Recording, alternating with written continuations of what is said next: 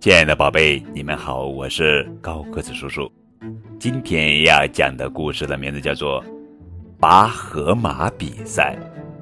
亲爱的小朋友们，你会说错了，题目错了，应该是拔河比赛。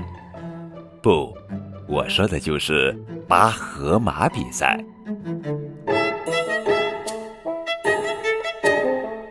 河马先生是个大胖子，他不喜欢运动，越长越胖。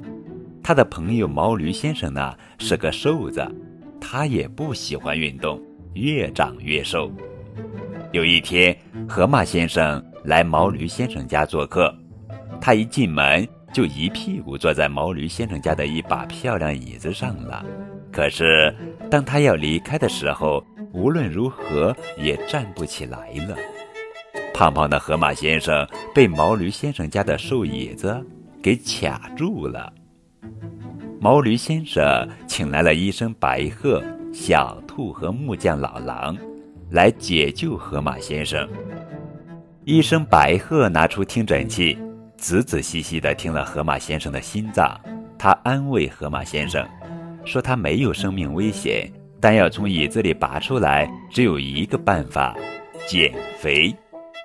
河马先生一个星期不吃不喝，也许瘦椅子会放开他。天哪！河马先生叫了起来：“一个星期不吃不喝，我会饿死的。”木匠老狼在边上插嘴了，他说：“还是我来吧，让我用斧子、锯子把椅子拆了，河马先生不就出来了吗？”天哪！这次轮到毛驴先生叫了。他说：“这把椅子可是我家祖传的珍藏品呐，我爷爷的爷爷的爷爷就曾经在上面坐过。”最后还是机灵的小兔提出：“我们来举行一次拔河马比赛吧！”大伙儿把河马先生和椅子抬到河边，小熊、小兔、小猴、白鹤、松鼠一边。抓住河马先生的手，老狼、獾、熊猫、公鸡、刺猬一边拉住椅子的腿，河马先生嘴里喊着：“一、二、三！”大伙儿一使劲，终于把河马先生从椅子里拔出来了。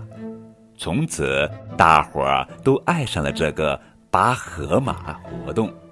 不过，他们用一根绳子代替了河马先生和椅子，因为他们不能让河马先生老卡在椅子里。大伙儿把这项有趣的活动叫做“拔河马比赛”。哼哼哼，河马先生呢？他挥舞着小旗，成了一个优秀的裁判。